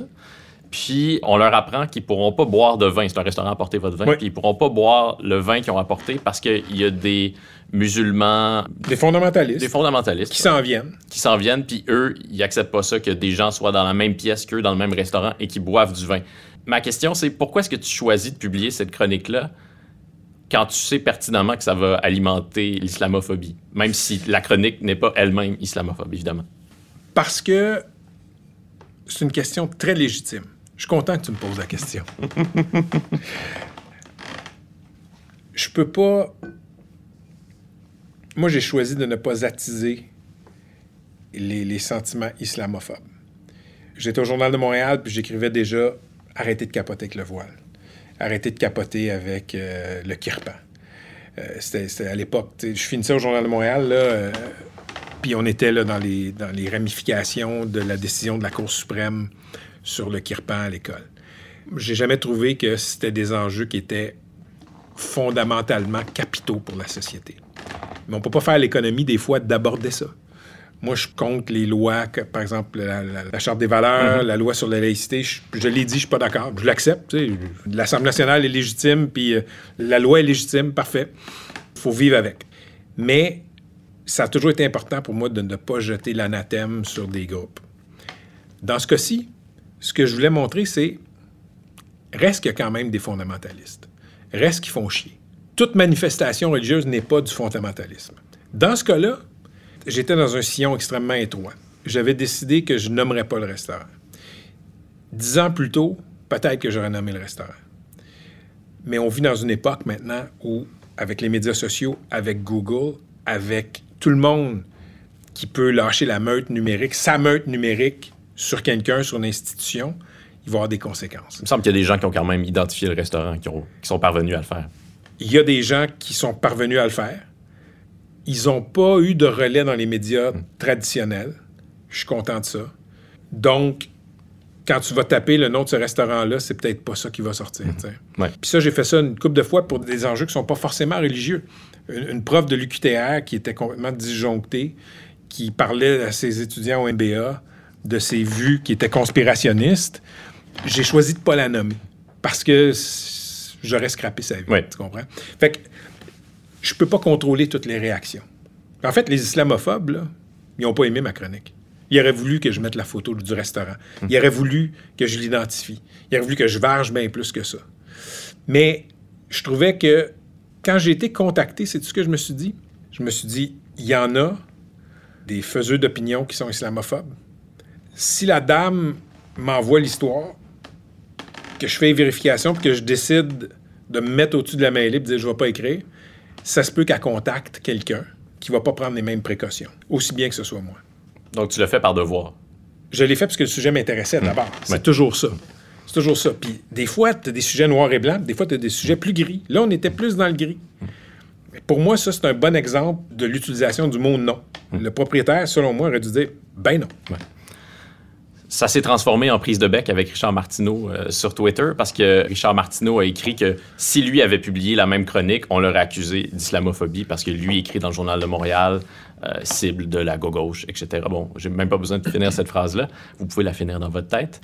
Puis tu lui as répondu j'ai écrit là-dessus aujourd'hui sur un cas explosif de vivre ensemble impliquant des musulmans. J'ai vu la réaction, j'ai vu le potentiel hautement addictif en termes de controverse, euh, retweet, like, Mhm. Comment tu fais pour te prévenir de cette chose-là qui est très, très grisante, c'est-à-dire le clic, le, retweet, quand une chronique fonctionne vraiment?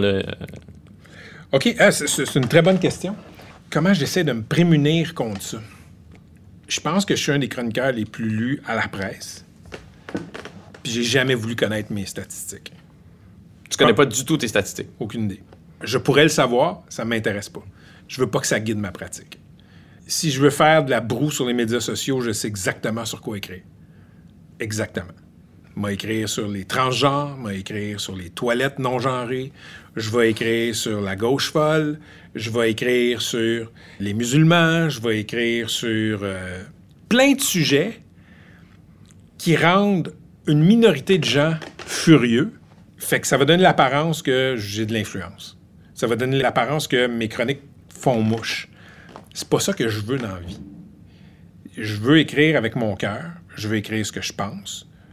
Je veux pas écrire des trucs qui vont marcher, entre guillemets. Mais c'est hautement addictif. Tu fais un commentaire avec ta chronique, puis c'est retweeté 700 fois. Euh, mon Dieu, euh, aïe aïe. Mais moi, j'ai beaucoup appris du blog, OK? Quand j'étais blogueur à la presse, je pouvais avoir, mettons, je sais pas moi, 200 commentaires tu vois ça, 200 commentaires. Tu vois, wow! j'ai fait mouche aujourd'hui. Puis là, tu vas voir les rares fois où je suis allé voir les statistiques à l'époque, OK? Ah, tu as 30 000 vues. OK, tu as 200 commentaires, mais 30 000 vues. Hmm. L'immense majorité des gens vont te lire, vont pas réagir. C'est un spectre, c'est un prisme déformant. le nombre de likes, le nombre de retweets, etc. Donc, je pense qu'il ne faut pas devenir prisonnier de ça. C'est comment d'avoir une relation tendue avec un homme qui a longtemps été ton collègue, Richard Martineau? C'est décevant. J'ai travaillé avec lui pendant huit ans, je pense. Euh, Puis, la relation était bonne, Richard, dans la vie d'une équipe. Tu l'appelais Rico sur ton blog. Oui. C'est assez intime, ça, comme ça, non? Oui. C'est fini. Maintenant, c'est Richard. Donc, Richard, dans la vie d'une équipe, c'est un bout en train. Il est fin. Tout le monde dit ça. Richard, euh, moi, je l'ai jamais rencontré, mais tout le monde me dit que c'est l'homme le plus amusant, élégant en privé. Incroyable. Vraiment, là, je te dis, là, je dirais jamais quoi que ce soit de mal sur Richard Martineau, le coéquipier. Parce que si je disais ça, je laisserais ma colère teinter le passé, puis ce serait malhonnête. Mais Richard peut être super fin. Je, vais te faire une très longue histoire courte, OK? Richard, travaillé avec lui pendant des années. Après ça, on s'est un peu perdu de vue, là, tu sais. On comprenait qu'il y avait de la tension quand tu as quitté les francs-tireurs, mais que c'était rien de majeur. Moi, c'est comme ça que j'avais lu la situation. Non, j'avais pas de tension avec Richard. Je, je quittais pas parce que j'étais plus capable de travailler avec Richard. Je, je quittais parce que j'avais fait le tour. Pas de chicane avec Richard, pas de chicane avec personne. Je voulais juste faire autre chose. Que je suis parti, j'ai fait, deux hommes en or. Mais après, les, les francs-tireurs, partout où j'allais en entrevue, on, on m'ouvrait la porte pour que je vomisse sur Richard, qui était déjà un personnage controversé.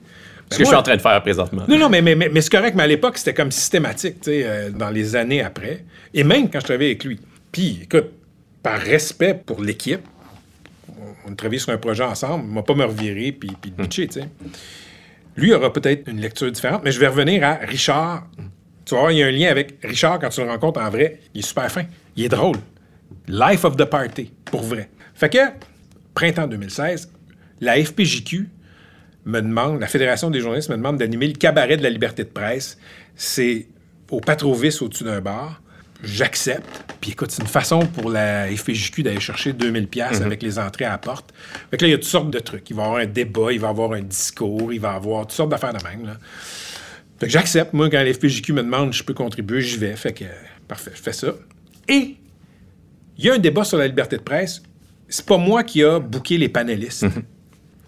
Il y a un gars là, dans, dans- dans- dans le panel qui s'appelle euh, Marc-André Cyr. Marc-André Cyr, qui a écrit un texte épouvantable sur Ouais. Richard dans Ricochet. Violent. C'est un texte que je n'aurais pas publié. Est-ce qu'il méritait d'être publié? Probablement. Est-ce que c'était nécessaire? Pas du tout. Je vois le nom de Cyr. Aucune crise d'idée, c'est Ouais. qui?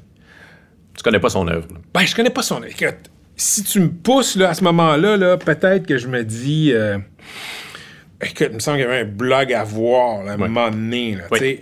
Mais spontanément, comme ça, oui, j'ai déjà parlé avant ça à ce gars-là, OK? Oui, je l'avais déjà retweeté, je pense, un jour, sur une autre affaire ou je, sais pas quoi. Mais spontanément, quand Richard m'écrit pour me dire C'est quoi ça? Inviter Marc-André Cyr qui souhaite ma mort? Le texte n'a jamais dit qu'il souhaitait sa mort, by the way, mais c'est du pur Richard.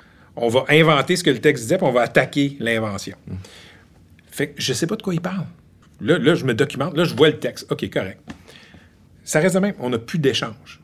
Le dimanche, en tout cas, dans cette fin de semaine-là, par un hasard hallucinant, je suis invité au parc juif chez le consul israélien à Montréal. C'est quoi ce souper-là? Yves Boisvert était là aussi? Boisvert était là. François Legault était là, chef de la CAQ. C'est Lise Ravary, qui est elle-même de confession Oui, oui. juive, convertie, qui se fait demander, je pense, par le consul, Hey, pour les Pâques juives, j'aimerais ça, présente-moi du monde. tu sais. C'est elle qui fait les appels. Moi, je fais jamais ça, ces affaires-là. Mais là, je dis, hey, c'est intriguant. On va y aller. Je sais pas qui d'autre est là. J'arrive. Richard est là. Sophie Durocher est là. Mon ami Boisvert est là. Sa femme est là. François Legault, son épouse, euh, Isabelle Maréchal, et je pense Tania Lompré à l'époque, qui est euh, chroniqueuse aussi, ou, ou blogueuse au Journal de Montréal. Richard est assis en face de moi. Pendant quatre heures, Richard est life of the party. Richard est drôle, Richard est intéressant, un peu loud, mais c'est le Richard que je connais. Jamais, jamais, en quatre heures, il me prend à part pour me dire Écoute, Pat, Marc-André Cyr, qui va être au cabaret de la liberté de presse que t'animes dans trois semaines, t'as-tu lu ce qu'il a écrit? S'il m'avait dit, ce texte-là, là, ça m'a pourri la vie, j'ai haï ça écrire ça, ça m'a blessé, etc. Puis tout. C'est quoi? La vérité des choses, là, j'aurais probablement dit, laisse-moi voir ce que je peux faire. Je vais appeler la FPJQ ou... Parce que pour moi, là, ce que Cyr a écrit, c'est pas un cas typique de liberté de presse. Pas pas en tout. C'est un texte puéril. Est-ce qu'il y avait le droit de l'écrire? Sans doute. Est-ce que je l'aurais publié? Jamais. C'était violent. On n'a pas besoin de ce genre de discours-là. Qu'importe ce qu'on pense des textes de Richard. Si on écrivait un texte comme ça à ton sujet, tu serais sans doute en colère. Sans doute en colère. Mais Richard, dans ces quatre heures-là où on est assis un en face de l'autre, dans le même espace, jamais il m'accroche pour me dire ça. S'il avait fait ça, il est fort possible que j'aurais dit laisse-moi voir. OK? Mais moi, comme il m'en parle pas, je pense que c'est correct. Je pense qu'il a dit ce qu'il avait à dire, puis c'est terminé. Tu comprends? Et il prend quand même la peine, que j'apprends plus tard, d'en parler avec Boisvert de cette Oui. affaire-là. La semaine d'après, la campagne commence. Oui, sur son blog. Sur son blog, sur Twitter, sur Facebook, à choix où il animait, des affaires où tu te dis non, mais excuse-moi, là, t'es bien cave. Avant que je le ramasse sur le coin de la rue, c'est quasiment ce qu'il disait, à choix, il n'y avait pas de carrière en télé. Man, ça, c'est du pur Richard. En face de toi, il n'est pas capable de te dire quoi que ce soit. Il va transformer ça en clic, il va transformer ça en like, il va essayer de transformer ça en code d'écoute en public. Mais one-on-one, non, il y a comme un malaise. Et que là, écoute, moi, je me fais varger left and right par lui et sa femme. Un, c'est pas le fun. Deux, c'est mensonger. J'étais pas sur le panel qui a choisi le monde. Moi, je fais ça pour aider la FPJQ, qui n'a pas 75 personnes. là. Il n'y a pas de comité euh, avec des gens rémunérés. là. C'est pas une grande compagnie. C'est quelques salariés, 3, 4 maximum, qui font ce qu'ils peuvent donner une voix aux journalistes au Québec. Je contribue bénévolement. Je sais pas l'ampleur de son malaise parce qu'il me l'a pas dit, mais il dit à tous ses auditeurs, par exemple, il donne le numéro de téléphone de la FPJQ pour inviter les pas dedans qui l'écoutaient à la radio à insulter les gens qui répondaient au téléphone. Ça, là-dedans, il était parfait. Fait que là, la chicane est devenue terminale, je te dirais. C'est comme, je travaille avec toi pendant 7-8 ans, on passe 4 heures ensemble, t'es pas assez courageux pour me dire ton malaise, pour me montrer une vulnérabilité, dans le fond. Pour me dire, hey, Pat, ça m'a fait mal, ce texte. Je pense que c'est ça le cœur de l'affaire. Richard n'a aucune candeur. Richard, c'est comme un État, juste des intérêts. Fait que, tu sais, si j'avais travaillé avec lui, il m'aurait pas fait ça. Mais il travaille au Journal de Montréal. Il vomit sa presse, il a une obsession sur la presse tout le temps. Il dit ça. Fait que j'imagine qu'il y a des gens qui vont lui donner des claques dans le dos. Mais moi, j'ai travaillé avec lui, j'étais pas prêt à varger dessus. Mais ce décalage entre son comportement en privé puis le comportement en public, ça m'a donné tout ce que j'avais à savoir sur lui. Est-ce que ça t'arrive souvent de te retrouver dans des soupers comme ça avec euh, des politiciens, des Non. gens de pouvoir? Non? Écoute, ça, c'est comme la fois où c'est arrivé. Sinon, tu sais, ça m'est arrivé d'aller luncher avec des politiciens. Oui. Ça m'arrive de leur parler. Mais le samedi soir, aller manger avec eux autres, là, pas tant que ça. T'as des amis plus le fun que ça. Non, il y a des politiciens qui sont très le fun. Mais tu- je deviens pas nécessairement ami avec les gens que je couvre. sais. Quand t'as appris en 2016 que la police te surveillait, t'écoutait, savait où tu te trouvais à chaque, euh, chaque heure du jour et de la nuit, Ouais. Ils m'écoutaient pas, hein? Il t'écoutait pas, mais il savait à qui t'avais parlé. Exact. Ouais. C'est quoi la, première pensée qui t'est venue à l'esprit? Tabarnak. C'est le mot qui est sorti. J'étais dans le vestibule du Monument National. C'est un jeudi. Je m'apprêtais à enregistrer Deux hommes en or. Et Trottier, le rédacteur en chef de la presse, m'appelle sur le main libre avec Patrick Bourbeau, notre avocat. Toujours des beaux moments hein, quand l'avocat est sur la Ouais, mais ben, des fois, c'est- c'est juste pour enlever un mot, le mot cabochon, des fois. là. Fait que non, mais il me dit, écoute, euh, on a appris que dans le cadre d'une enquête, ils ont demandé des mandats de surveillance contre toi. J'étais furieux. Tout de suite, j'ai saisi, je te dirais, la gravité de ce geste-là. là. Puis je savais, tu sais, on parlait du cabaret de la liberté de presse tantôt, là. Félix Séguin avait fait une vidéo pour dénoncer la chasse aux sorcières à l'intérieur de la police, pour savoir qui parlait aux journalistes. Fait que là, j'ai commencé à faire des liens. J'étais professionnellement et personnellement furieux. Est-ce que t'as eu peur? Est-ce que ça va jusque-là? J'ai pas eu peur, mais dans cette unité-là, les affaires internes. Ça, le, rapport de euh, maître Michel Bouchard l'a montré plus tard. Il y avait une forme de banditisme. Tu C'était le bras armé de la police de Montréal. Quand ils voulaient faire chier du monde, d'autres policiers, ben, on leur lançait les enquêtes internes, puis on leur trouvait des poux, puis on arrivait à les faire démissionner, par exemple. Et ce qui était décrit dans le rapport Bouchard, c'est qu'il y avait des actes criminels là-dedans. Il y avait un manque total de morale, d'honnêteté, etc. Fait que j'ai pas eu peur, mais il y a un policier un jour qui m'a contacté puis qui m'a dit, euh, tu sais, il te surveillait comme ça, là, puis ça a été des semaines et des mois. Il dit, mettons, là, mettons que toi, là, une fois par année, tu faisais un party, puis euh, t'avais un pusher, mettons. Ouais. T'achètes de la coke. Ouais. Je fais pas ça, OK? J'achète pas de coke, je sais pas qui appeler pour avoir de la coke. Ça m'intéresse pas. J'imagine que tu pourrais trouver quand même. Ben, il faudrait que je fasse beaucoup d'appels. Tu sais, C'est pas mon monde, tu comprends? Fait que le policier me dit, tu sais, mettons que tu avais cette habitude-là, là, puis que dans les numéros de téléphone qu'il avait checké, il aurait vu euh, Dominique Tardif, pusher. Ah, ben écoute, lui, on l'a dans nos bases de données. C'est un vendeur de Ouais, pot. il recoupe. De, ouais. C'est un vendeur de coke. Mm. Tu peux être sûr que quand tu serais allé acheter de la coke, là, il aurait été là. Mm. Puis il t'aurait embarqué. Puis t'aurais pu le job le lendemain. Je sais pas j'aurais mauvais le job, mais tu comprends-tu? Lui, c'était sa théorie. C'est-tu vrai? Est-ce que ces flics-là auraient fait ça? Est-ce que les boss de ces flics-là auraient voulu ça? Je le sais pas. Mais ils ont été assez cabochons pour espionner un Hmm. journaliste, par exemple. Fait que quand t'es cabochon à ce point-là, pour moi, tout est possible. Hmm. C'est le moment où j'ai vu le potentiel monstrueux de cette affaire-là, je te dirais. Pas que j'ai quoi me reprocher, là, tu comprends? Là? Mais quand je regarde ce qu'ils ont fait dans cette enquête-là, à ces policiers-là qui ont été arrêtés sous de faux motifs, dans une cause gonflée à l'hélium qui s'est désagrégée en cours, tu te dis que quand elle n'est pas checkée, la police, c'est pas toujours chic. C'est difficile après ça de ne pas tomber dans la paranoïa. Est-ce que tu y penses encore au quotidien ou pas vraiment? Non. Non. Non. Je mène une bonne vie. Mais, tu sais, pour les conversations plus sensibles, je passe par des applications cryptées. là. Je vais te poser une question que tu as posée à Stéphane Bureau dans une mémorable entrevue qui t'a accordée au T'as Franc-Tireur. vraiment bien fait tes recherches. Ben, je suis un fan des Francs-Tireurs quand même. Donc, j'ai ça, ça quelque part dans ma mémoire. OK. Tu lui demandais à Stéphane Bureau, je paraphrase sans doute un peu, là, mais euh, l'essence de la question, c'était est-ce que ça prend un gros ego pour faire le travail que vous faites? Ben oui, ça prend un gros ego. Ben oui. Tu peux pas être un petit oiseau blessé. Je dis, ça prend un gros ego pour dire, moi j'ai une question pour le ministre, puis c'est important. Fait que oui, ça prend un gros ego. Mais la clé, c'est de pas laisser l'ego te consumer. T'es pas plus gros que ton média.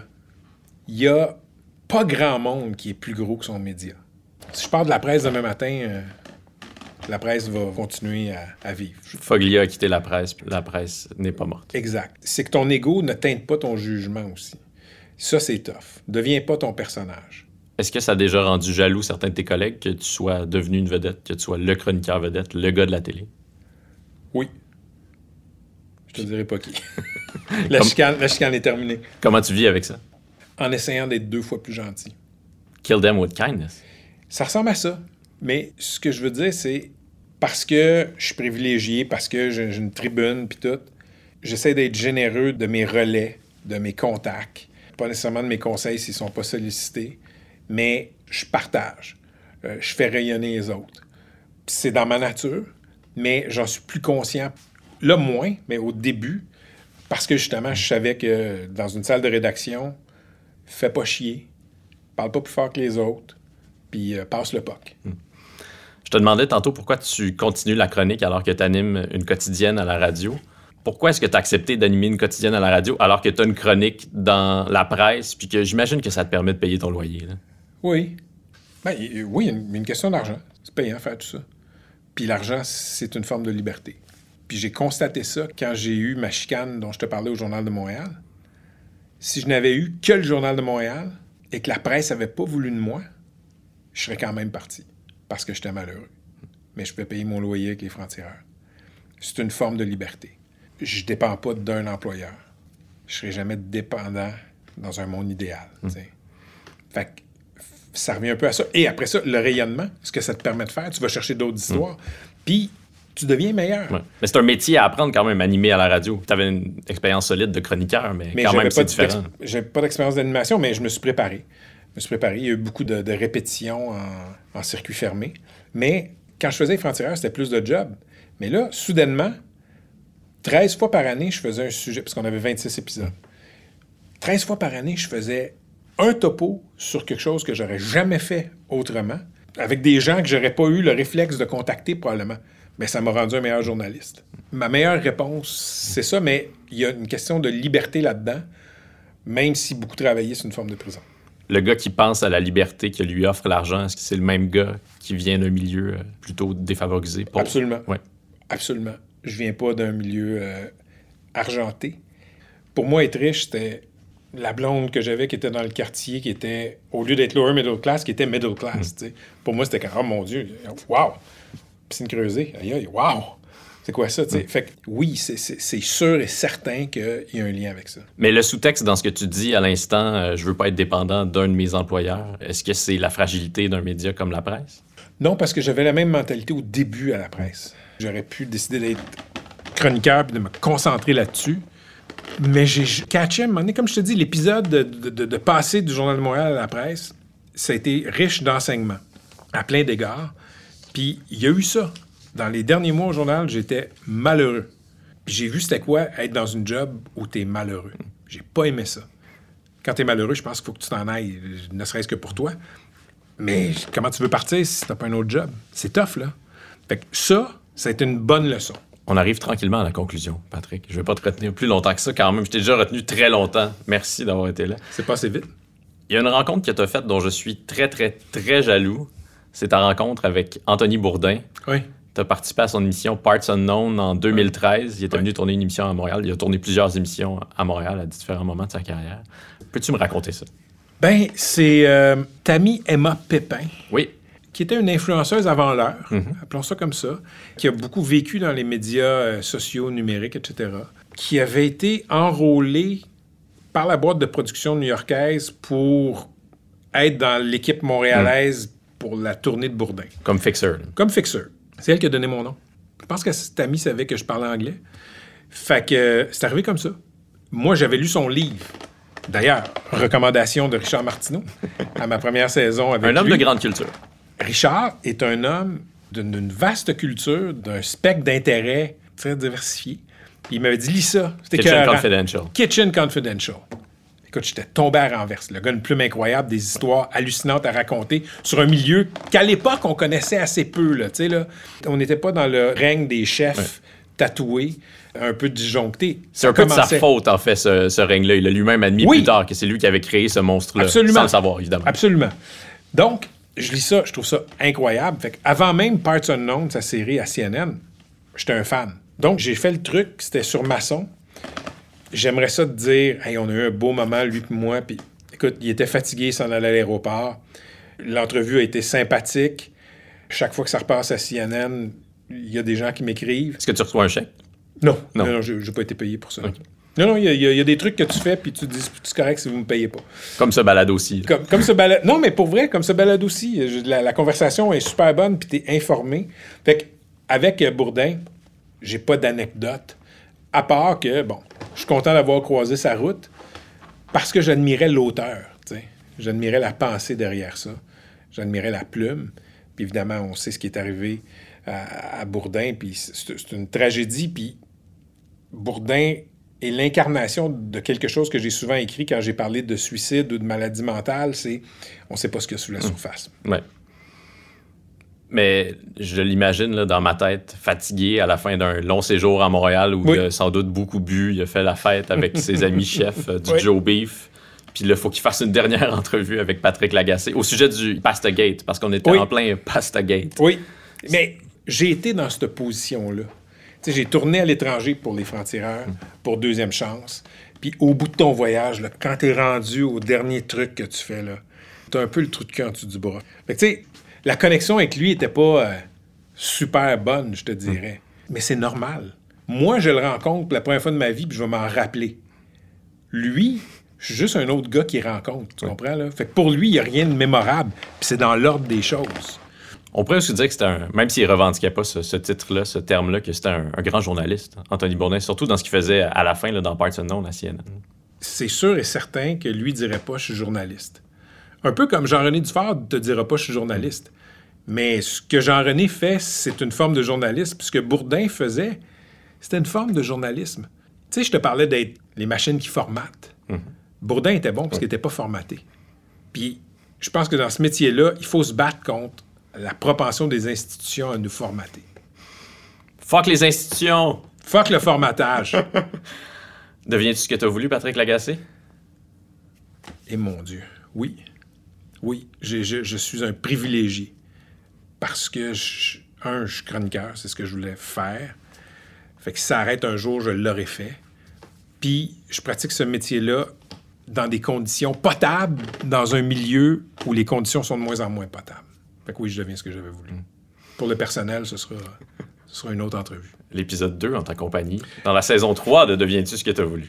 Mais t'es pas Jeannette Bertrand, donc j'aurais peut-être pas envie de te raconter ça. Mais je me suis déjà surnommé, euh, je me suis moi-même surnommé le Joselito de Sherbrooke. Donc, euh, Ah. je, je serais très à l'aise à essayer de te faire pleurer. C'est pas pire. Bravo pour ta recherche. Les- on, on voit que tu as fait tes devoirs. Bravo. On essaie. Ça a été un vrai plaisir de faire ta rencontre enfin, Patrick. Réciproque. Merci. Merci.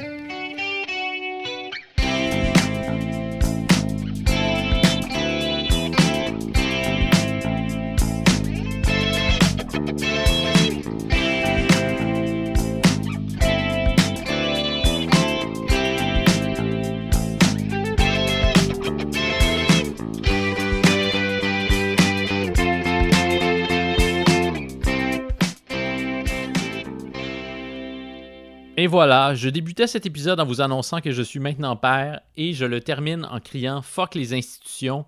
Il me reste visiblement du chemin à faire en matière de maturité. Merci à Patrick Lagacé que vous pouvez bien sûr lire dans la presse et que vous pouvez entendre tous les jours dès 15h au 98.5 FM à la barre de l'émission Le Québec maintenant. Si vous avez aimé cet épisode, vous pouvez nous laisser un commentaire ou une note sur Apple Podcast. Vous pouvez aussi vous abonner au balado un peu partout, notamment sur Spotify, SoundCloud, Stitcher et Google Podcast. Ce balado est réalisé par le Papa Cool. Parmi les Papa Cool, je parle de Jean-Michel Berthiaume. Merci à Anatole et à Louis-Jean Trudeau pour les musiques. Merci à Jean-Guillaume Blais pour le visuel. Et merci pour son accueil chaleureux à Vincent Blain du studio Madame Wood. Parlant de mon ami Vincent Blain, j'avais envie aujourd'hui exceptionnellement de vous laisser sur un extrait d'une de ses chansons. C'est une chanson écrite pour sa fille. Ça s'intitule Rosilou et c'est disponible sur le plus récent album de son projet qui s'appelle L'Indice. L'album s'intitule Ya, Ya, Ya, Ya. Pour vous le procurer, je vous invite à visiter sa page Bandcamp. Ici Dominique Tardif qui vous donne rendez-vous la semaine prochaine et qui vous souhaite d'ici là de devenir ce que vous voulez. Tu résonnes, Rosilou, Rosilou plou plou, Carcajou, Rosilou blou blou, comme une gum. Éternelle.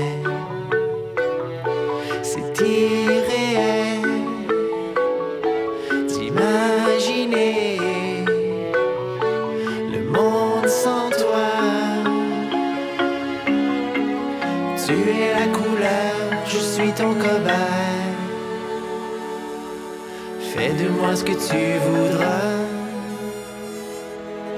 Je resterai toujours ton papou samouraï. Mes batailles sont toutes pour toi.